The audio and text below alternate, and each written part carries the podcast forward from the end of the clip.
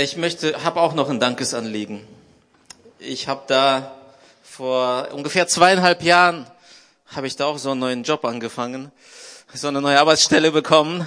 Äh, und seit zweieinhalb Jahren bin ich hier in der Elim Hannover und ich möchte Gott einfach Danke sagen für diesen großartigen, besten Job der Welt, den man hier haben kann als Pastor.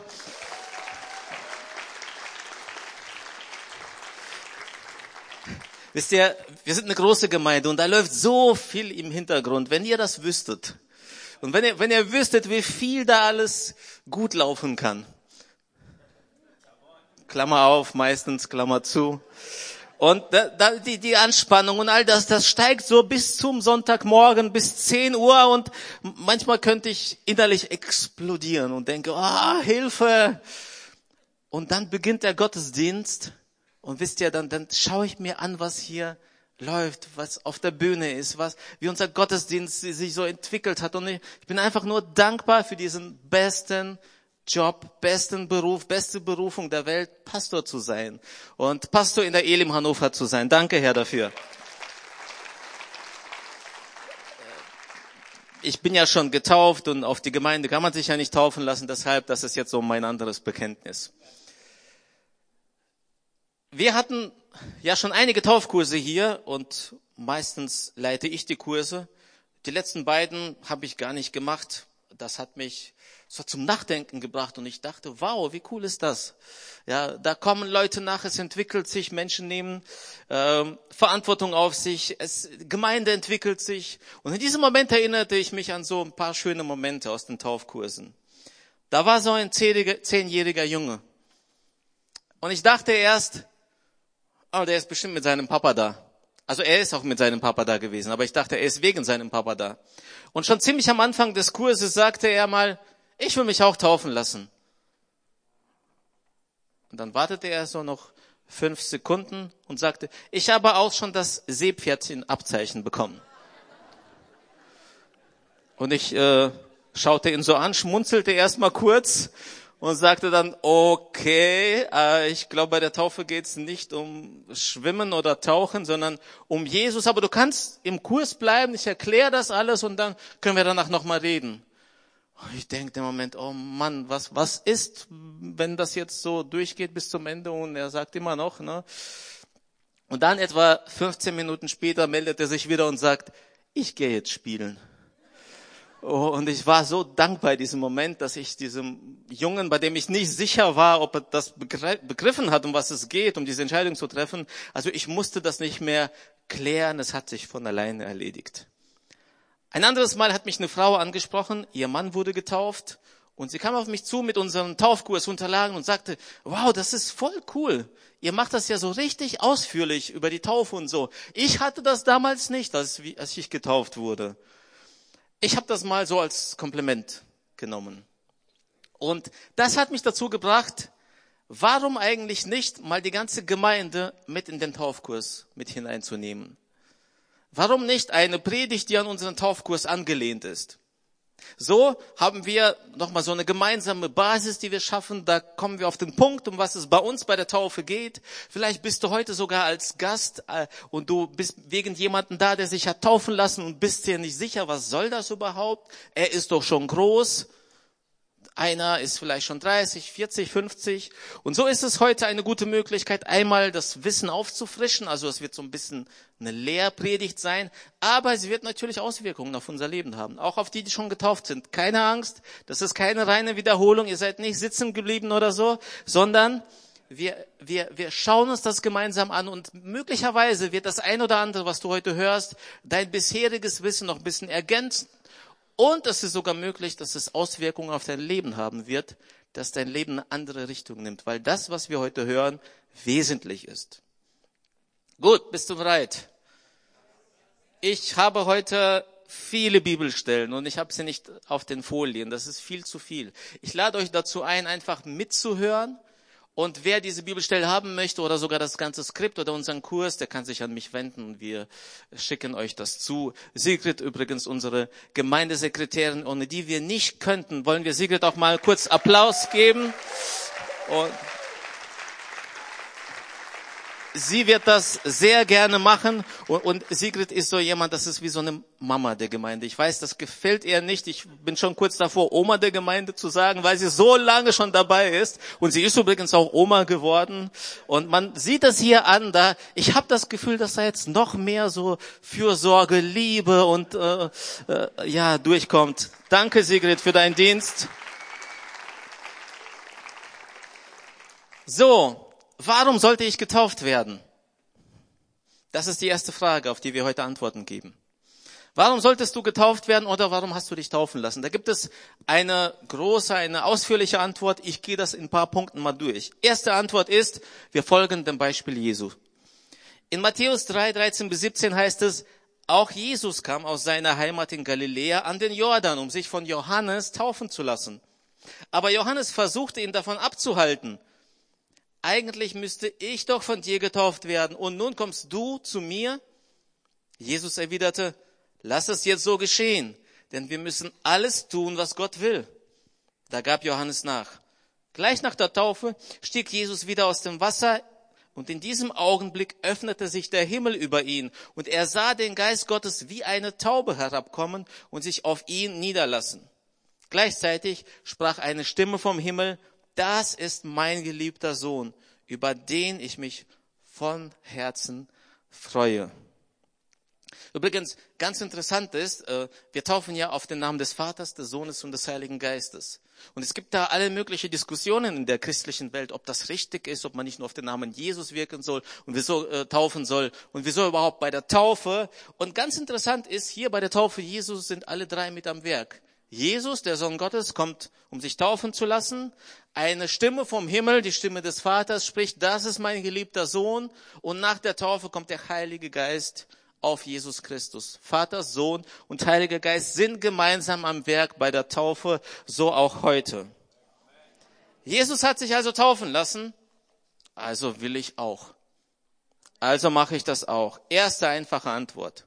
Zweite Antwort, warum ich mich taufen lasse oder habe taufen lassen, um den Auftrag Jesu zu erfüllen. In Matthäus 28, 19 heißt es, deshalb geht hinaus in die ganze Welt, ruft alle Menschen dazu auf, meine Jünger zu werden, tauft sie auf den Namen des Vaters, des Sohnes und des Heiligen Geistes.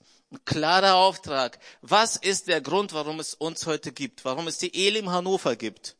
Damit wir alle Menschen dazu einladen, sie dabei begleiten, Jünger Jesu zu werden. Und wenn sie Ja dazu sagen, dass wir sie taufen auf den Namen des Vaters, des Sohnes und des Heiligen Geistes. Wieder alle drei gemeinsam am Werk. Falls du dich fragst, warum bist du in der Elim Hannover? Warum bist du in einer Gemeinde? Warum hast du dich für ein Leben mit Jesus entschieden? Und was soll ich hier überhaupt? Und ich habe übrigens keine Gaben und ich kann nichts. Und äh, du hast einen klaren Auftrag. Du hast einen klaren Auftrag. Du und ich. Wir haben einen klaren Auftrag, geht hinaus in die ganze Welt. Und ich sag dir was, es war noch nie so einfach wie heute, in die ganze Welt hinauszugehen, denn die ganze Welt trifft sich bei uns. In Deutschland, in Hannover. Unsere Stadt ist mega international. Und unsere Gemeinde, die Elim Hannover übrigens auch, und das ist klasse so.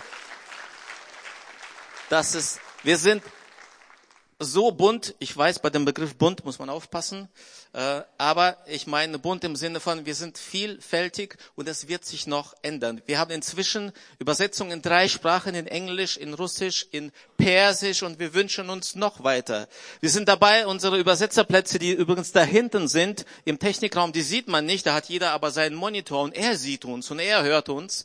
Wir wollen das gerne auf fünf ausweiten, so dass wir als internationale Gemeinde, die diesen Auftrag leben will, erfüllen möchte.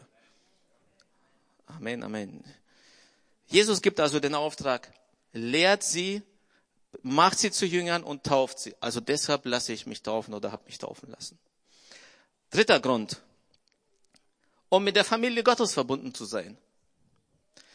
In Apostelgeschichte 2.41 wird beschrieben, wie die erste, erste Großtaufe passiert ist. Nach Pfingsten oder an Pfingsten predigt Petrus und so viele Menschen bekehren sich und lassen sich am gleichen Tag taufen.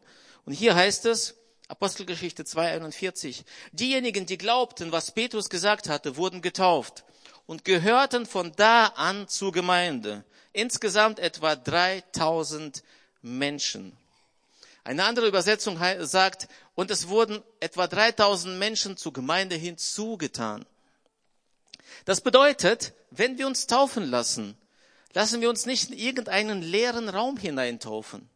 Wir werden nicht einfach nur getauft, oh, ich und Jesus und Jesus und ich und wir zwei und schön und ich gehe so mal durchs Leben und dann schaue ich mal. So ein Taufverständnis gibt es in der Bibel nicht. Wenn wir uns taufen lassen, dann werden wir in die Gemeinde hineingetauft. Wir gehören zur Gemeinde, zum Leib Christi. Wenn wir zu Jesus gehören, gehören wir auch zum Leib Christi. So wie ein Baby, wenn es geboren wird, in eine Familie hineingeboren wird, so auch ein Christ, der sich taufen lässt, der sich für ein Leben mit Jesus entscheidet. Für das Baby ist es das Beste, so ein Umfeld zu haben, um sich entwickeln zu können. Und so lade ich dich ein, falls du hineingetauft wurdest, aber du bist nicht in einer Gemeinde, du hast dich noch nicht an eine Gemeinde angeschlossen, irgendwie ist was dazwischen gekommen. Du hast heute gehört, ich habe das am Beispiel von Samson erklärt. Du bist herzlich willkommen, herzlich eingeladen, Teil unserer Gemeinde zu werden. Wenn du sagst, das will ich auch, ich will diesem Auftrag folgen, ich will dabei sein, ich will mit euch mitmachen. Die nächste Mitgliederaufnahme ist am 15. Dezember.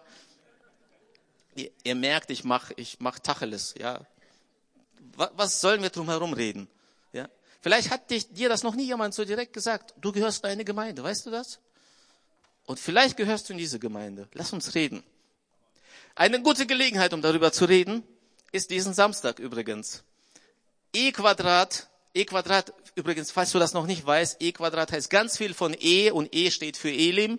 Das heißt, in diesem Kurs E Quadrat wollen wir uns dir vorstellen als Elim Hannover, dass du uns kennenlernen kannst. Und diesen Samstag ist eine Besonderheit, da kannst du alle vier Schritte, die jeweils an einem Sonntag normalerweise passieren, am Stück absolvieren. Von 9.30 Uhr bis 14.30 Uhr. Da wird ein Teil der Gemeindeleitung da sein. Du kannst uns kennenlernen, andere Leute, die auch Teil der Gemeinde werden. Und es gibt was Gutes zu essen. Amen.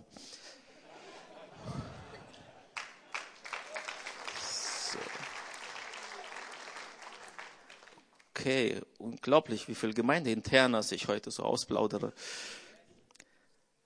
Warum lassen wir uns also taufen? Um dem Beispiel Jesu zu folgen, um seinen Auftrag zu erfüllen und um mit der Gemeinde verbunden zu sein.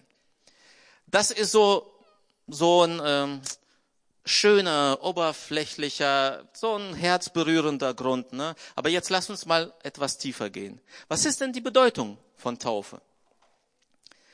Auch hier gibt es verschiedene Nuancen, verschiedene Facetten und einige davon spreche ich an. Die Taufe ist die Feier der Gnade Gottes. Vielleicht ist es euch aufgefallen, wir haben heute gefeiert und jedes Mal, wenn einer getauft wurde, haben wir geklatscht und gejubelt und einige haben gepfiffen. Ein paar sind ausgerastet, der, die, die getauft wurden. Einige wollten am besten rauskommen und alle umarmen hier. Das könnt ihr später übrigens machen, ja. Aber zumindest mal Happy und Gloria hatten die Ehre, so viele freudenvolle Umarmungen zu bekommen. Wir feiern die Gnade Gottes. Wieso weiß ich das? Warum sage ich das? Weil es in meiner Bibel steht und in deiner auch. Kolosser 2, 9 bis 14. Dabei ist es doch Christus, in dem die ganze Fülle von Gottes Wesen in leiblicher Gestalt wohnt. Und ihr habt an dieser Fülle teil, wenn ihr mit Christus verbunden seid. Mit ihm, der das Oberhaupt aller Mächte und Gewalten ist. Ihr wurde zusammen mit ihm begraben, als ihr getauft wurdet. Und weil ihr mit ihm verbunden seid, seid ihr dann auch zusammen mit ihm auferweckt worden. Denn ihr habt auf die Macht Gottes vertraut, der Christus von den Toten auferweckt hat. Ja, Gott hat euch zusammen mit Christus lebendig gemacht. Ihr wart nämlich tot. Tot aufgrund von euren Verfehlungen und wegen eures sündigen Wesens. Doch Gott hat uns alle unsere Verfehlungen vergeben und den Schuldschein, der auf unseren Namen ausgestellt war und dessen Inhalt, der uns anklagte, weil wir die Forderung des Gesetzes nicht erfüllt haben, hat er für nicht gültig erklärt. Er hat ihn ans Kreuz genagelt und damit für immer beseitigt. Wow, was für eine heftige Aussage, was für eine Gnade, die wir feiern dürfen. Wir waren tot, sagt die Bibel. Warum tot? Ich war doch ziemlich lebendig. Weil man das Leben ohne Perspektive, mit Schuldgefühlen, mit Belastung, mit keine Sicht, kein, kein Blick nach vorne, das kann man nicht wirklich Leben nennen.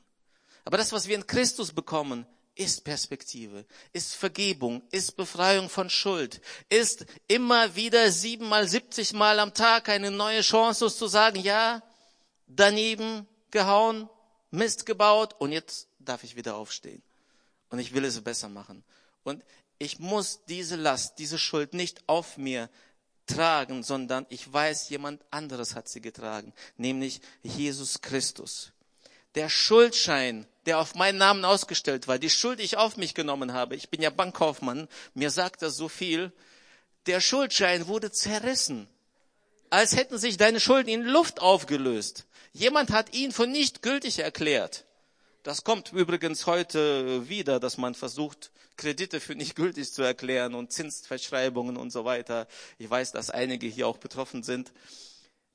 Bei Jesus ist das ganz anders. Du musst nicht das Kleingedruckte lesen, du musst ihn nicht anklagen oder ihm irgendwas irgendwie hinlegen, sondern er sagt, äh, äh, was, du hast Schulden, das ist Schnee von gestern, ich habe dafür bezahlt. Was, du hast Fehler gemacht, du fühlst dich schuldig, ich habe dafür bezahlt, ich vergebe dir. Und das ist das, was wir in der Taufe feiern.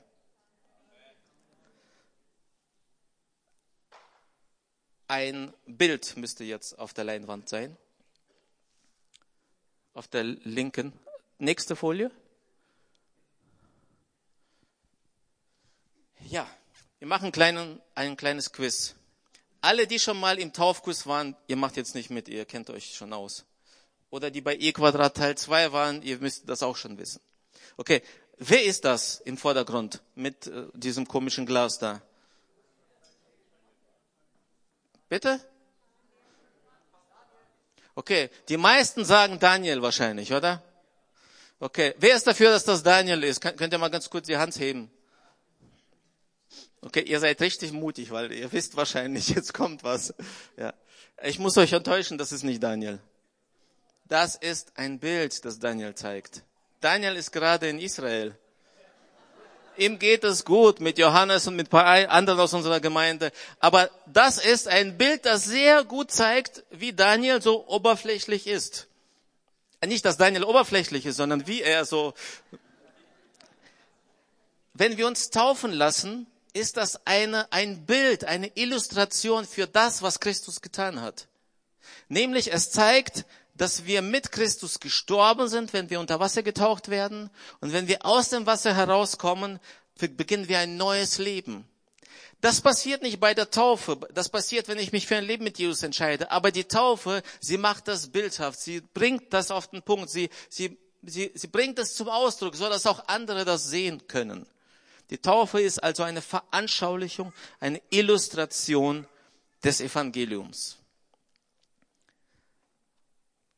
Nächster Punkt. Wer soll getauft werden? Oh, jetzt wird so langsam ernst. In Apostelgeschichte 2, 38 und 41 steht, Petrus predigt, kehrt um, erwiderte Petrus, und jeder von euch lasse sich auf den Namen von Jesus Christus taufen. Dann wird Gott euch eure Sünden vergeben und ihr werdet seine Gabe, den Heiligen Geist, bekommen. Vers 41. Viele nahmen die Botschaft an, die Petrus ihn verkündete, und ließen sich taufen. Durch Gottes Wirken wuchs die Gemeinde an diesem Tag um etwa 3000 Personen. Und Markus 16, 16, wer glaubt und sich taufen lässt, wird gerettet werden, wer aber nicht glaubt, wird verurteilt werden. Was wird durch diese Bibelstellen klar? Die Taufe ist eine Reaktion auf das zuvor Gehörte. Die Taufe ist eine Bestätigung dafür, dass ich glaube, dass ich annehme und dass ich Ja dazu sage. Petrus hat dazu eingeladen, Jesus hat das beauftragt, wer glaubt und sich taufen lässt. Das heißt nicht, wer sich taufen lässt, sondern wer glaubt und sich taufen lässt. Jesus, äh, als Petrus predigte, hieß es, die, die seine Botschaft annahmen, die ließen sich taufen. Das bedeutet, der Glaube, eine bewusste Entscheidung ist eine Voraussetzung für die Taufe. Und nur wer glaubt, soll getauft werden. Deshalb ist für uns nach unserem Verständnis die Babytaufe keine Taufe. Weil der Glaube, der zum Ausdruck gebracht werden muss, nicht stattfinden kann. Ein Baby kann das noch nicht verstehen und wissen und glauben und zum Ausdruck bringen und bekennen. Und da, überlegt euch mal, wir nehmen das Baby, tragen es in den, ins Taufbecken und Happy sagt, auf das Bekenntnis deines Glaubens lasse ich dich jetzt kurz, ja. Wenn du als Baby schon getauft wurdest, das ist nicht schlimm. Ja, wir segnen Kinder. Wir, das ist ein Zeichen von Eltern, dass sie für, die, für, für, ihr Kind Gutes wünschen, dass sie es irgendwie unter Gottes Schutz stellen wollen, Gott zur Verfügung stellen wollen. Und äh, wenn Eltern das nicht anders wissen und das gemacht haben, es ist für das Kind okay, das ist wie bei uns eine Kindersegnung. Aber das ist für uns eben keine Taufe und wir laden alle ein, die auch schon als Kind, als Baby getauft wurden, wenn sie im Erwachsenenalter mit Jesus leben wollen, dass sie dies durch eine persönliche Entscheidung bekannt geben, bezeugen.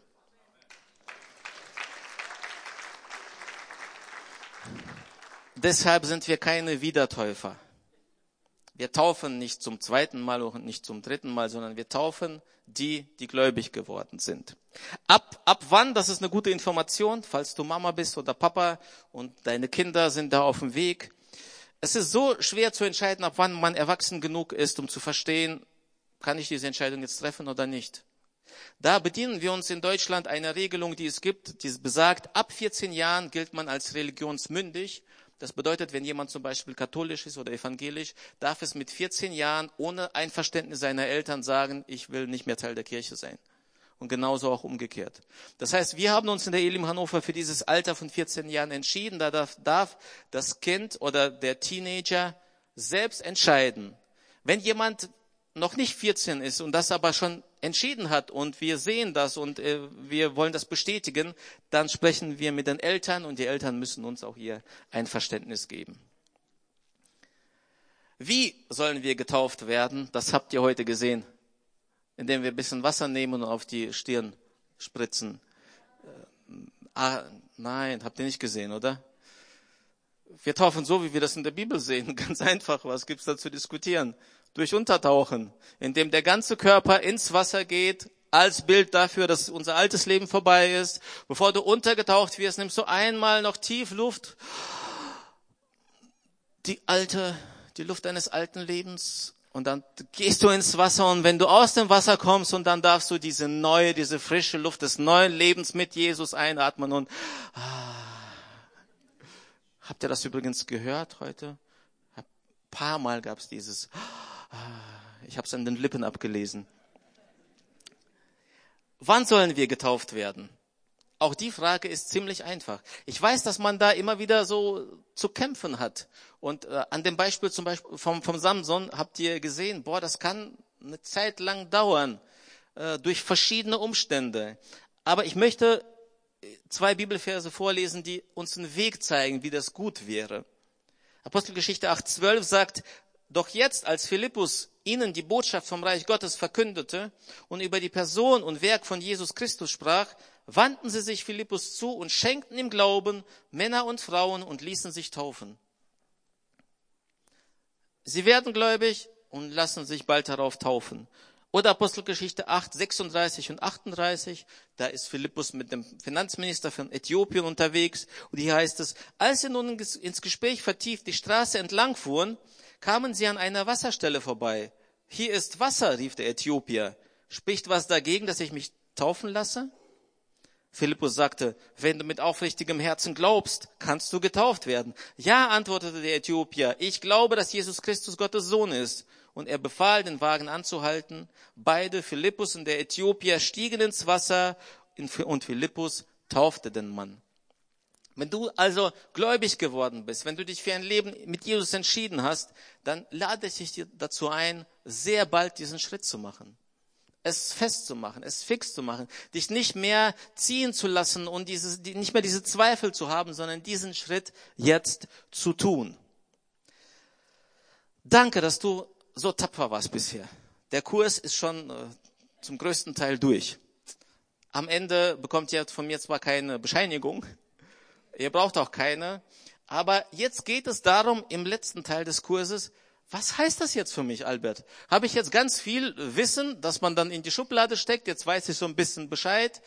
Nein, ich glaube nicht. Ich glaube, dass das, was wir bisher gemacht haben und das, was jetzt noch kommt, Auswirkungen haben wird auf dein Leben.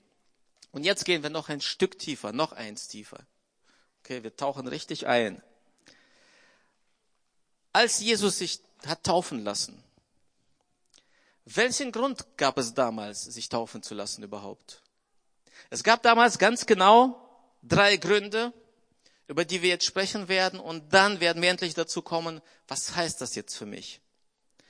Wir haben heute gelesen, dass Jesus zu Johannes gekommen ist und sich von ihm taufen ließ.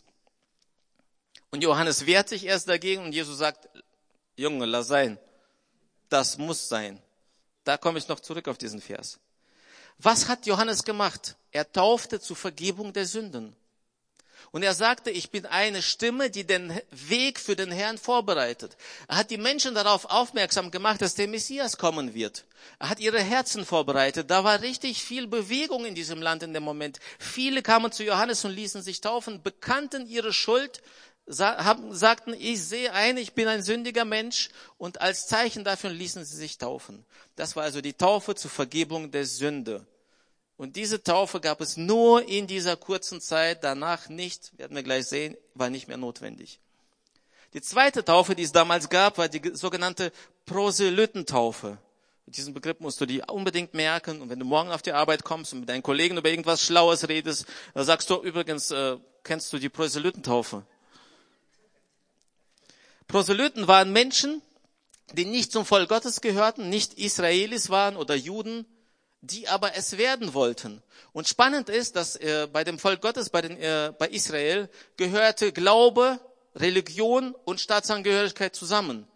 Da gab es nicht, dass man Deutscher war und evangelisch, Deutscher und katholisch, Deutscher und Moslem, wie auch immer, sondern wenn du Jude bist, bist du Jude.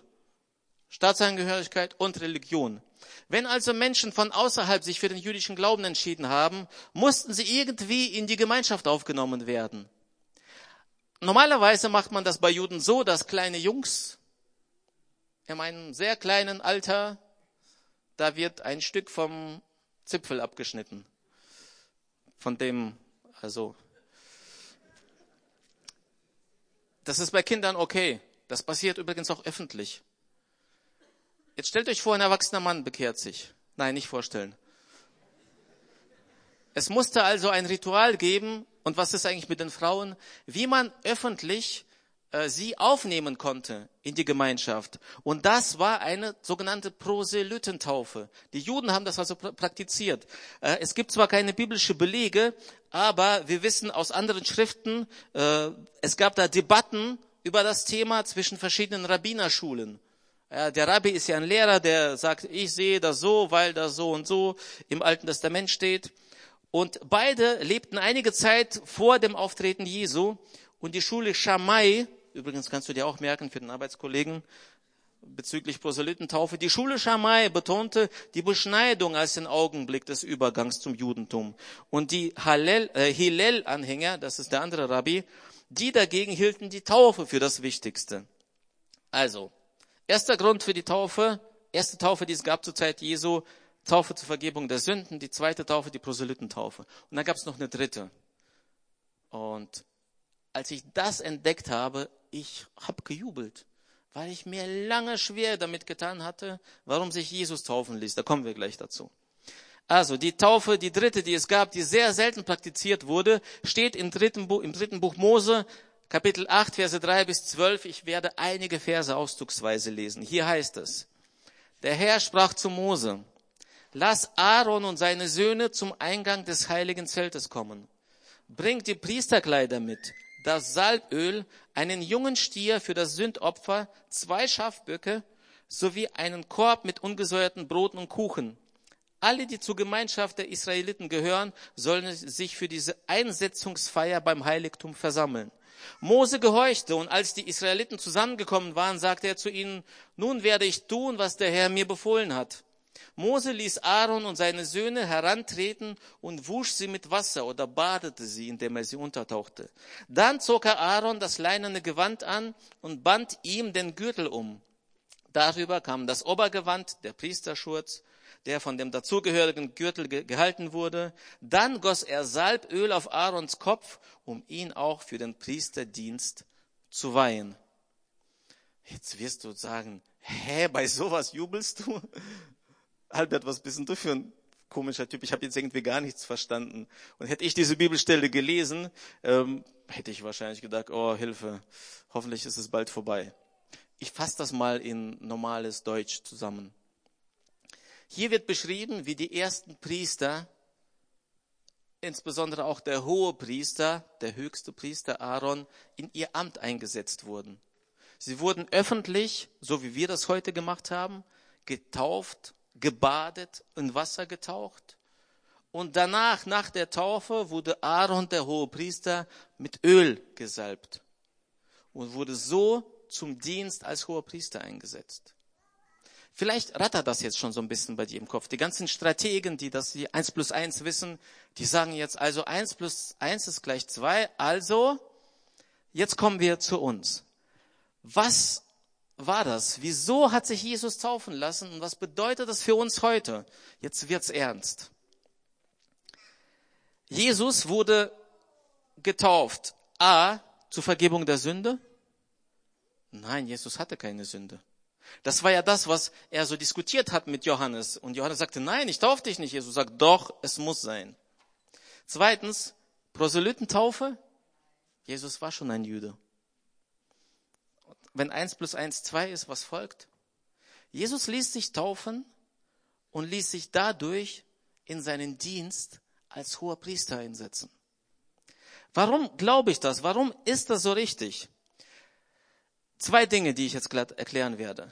Der hohe Priester hatte eine ganz besondere Aufgabe. Einmal im Jahr hatte er das wichtigste Amt. Wir wissen, es gibt verschiedene Feste im Volk Israel und vieles wird im Tempel gemacht und jede Zeremonie, die, die, die Gott preist und verherrlicht und den Menschen bewusst macht, wer Gott ist, sie endet am Vorhang. Bis zum Vorhang und nicht weiter. Vorhang des Allerheiligsten. Die Gegenwart Gottes damals. Einmal im Jahr endete die Zeremonie nicht am Vorhang, sondern der hohe Priester durfte ins Allerheiligste hineinkommen. Das Höchste, was an Gegenwart Gottes möglich war. Was hat er getan? Am Versöhnungstag, am Yom Kippur, hat er ein Opfer gebracht, das allem Volk Israel zeigen sollte, für eure Schuld wurde bezahlt. Euch wurde vergeben. Es gab eine besondere Zeremonie. Zwei Ziegenböcke wurden gebracht. Ein Ziegenbock wurde geschlachtet. Als Zeichen dafür jemand bezahlt. Und das zweite Ziegenbock, man hat die Hände auf, das Bock, auf den Bock draufgelegt und es in die Wüste geschickt. Und das war ein Zeichen dafür, dass die Sünden des Volkes weit weg sind, dass Gott sie in die Wüste geschickt hat, dass Gott ihnen vergeben hat. Und einmal im Jahr war das dieses besondere Ritual, diese besondere Handlung, der hohe Priester hat es ausgeführt, damit das Volk Gottes und Gott versöhnt wurden. Was hat Jesus getan? In Hebräer 14, 4, 4, 14 heißt es, weil wir nun aber einen großen Hohepriester haben, der den ganzen Himmel bis zum Thron Gottes durchschritten hat, nämlich Jesus, den Sohn Gottes, wollen wir entschlossen unser Bekenntnis zu ihm, an unserem Bekenntnis zu ihm festhalten. Jesus ist der hohe Priester. Er hat ein für alle Mal das ausgeführt, was der hohe Priester jedes Jahr machen musste. Er hat dafür gesorgt, dass die Schuld des ganzen Volkes weggenommen wurde. Und interessant ist, Jesus war beides. Er war sowohl der hohe Priester als auch das Opferlamm. Er hat es in sich vereint. Jesus wurde mit seiner Taufe als hoher Priester eingesetzt. Er hat diesen einen Dienst getan. Aber bevor er so weit war, er wurde als Priester nicht nur für den Yom Kippur bestimmt, nicht nur für den Versöhnungstag, sondern für den Dienst bis dahin. Vor seiner Taufe predigte Jesus nicht. Vor seiner Taufe heilte er nicht. Er ging nicht durch die Landschaften, hat nicht das Evangelium verkündet, hat niemanden berührt und sagte, steh auf, werde gesund.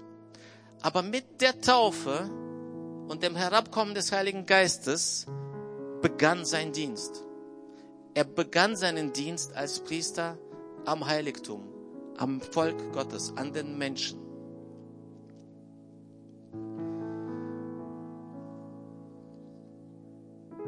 Was bedeutet das jetzt für uns? 1. Petrus 2,9. Ihr aber seid ein auserwähltes Geschlecht, ein königliches Priestertum, eine heilige Nation. Wenn du dich hast taufen lassen, möchte ich dir sagen, herzlichen Glückwunsch.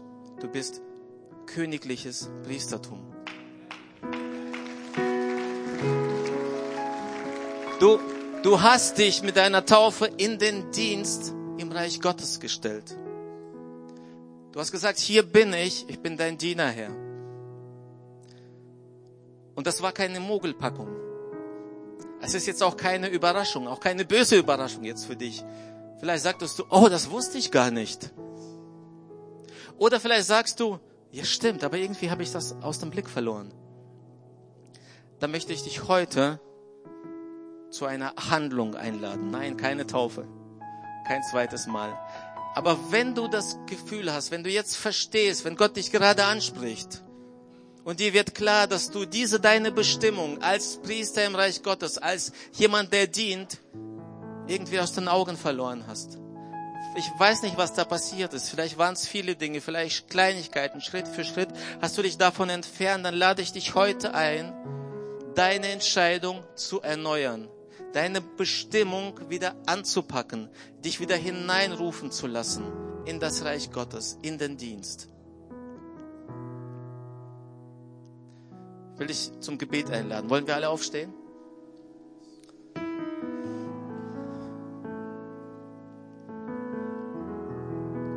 Ich möchte mich erst an alle Getauften wenden. Wenn du sagst, ja, ich bin es, ich habe meine Einsetzung zum Dienst völlig aus dem Blick verloren. Es sind Dinge dazwischen gekommen und ich möchte wieder dahin zurück. Ich möchte in meine Bestimmung wieder zurück. Ich möchte mich dem Herrn für den Dienst zur Verfügung stellen. Da würde ich gerne mit dir zusammen und für dich beten. Darf ich euch einladen, die Augen zu schließen, um jedem so ein bisschen Privatsphäre zu geben. Wenn das für dich unangenehm ist, die Augen zu schließen, kannst du auch nach unten gucken so dass jeder einfach diese Entscheidung für sich treffen kann. Und wenn du das bist und wenn du sagst, ja, ich bin es und ich soll für dich beten, wir sollen zusammen beten, dann bitte ich dich, dass du mir ein kurzes Handzeichen gibst. Und heb doch kurz deine Hand. Danke. Danke für die vielen Hände. Danke. Danke.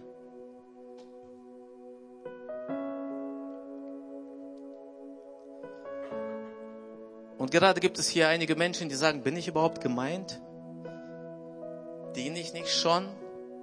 Mache ich nicht schon einiges und reicht das nicht? Muss ich jetzt etwa mehr tun? Nein, darum geht es überhaupt nicht. Heute geht es darum, dass du deine Bestimmung annimmst, dass du voll und ganz diese Entscheidung triffst, Jesus, ich lebe für dich. Ich lebe nicht nur mit dir oder neben dir, ich lebe für dich. Mein Leben soll das widerspiegeln, dass ich ein Priester bin in deinem Reich. Wenn du angesprochen bist und dich jetzt noch nicht gemeldet hast, dann kannst du es jetzt noch tun. Jesus möchte dich ganz haben. Ganz. Dein ganzes Leben. Danke. Und jetzt beten wir zusammen. Jeder sein eigenes Gebet. Ich bete von hier oben. Sprich du deins. Sag Jesus, was du zu sagen hast.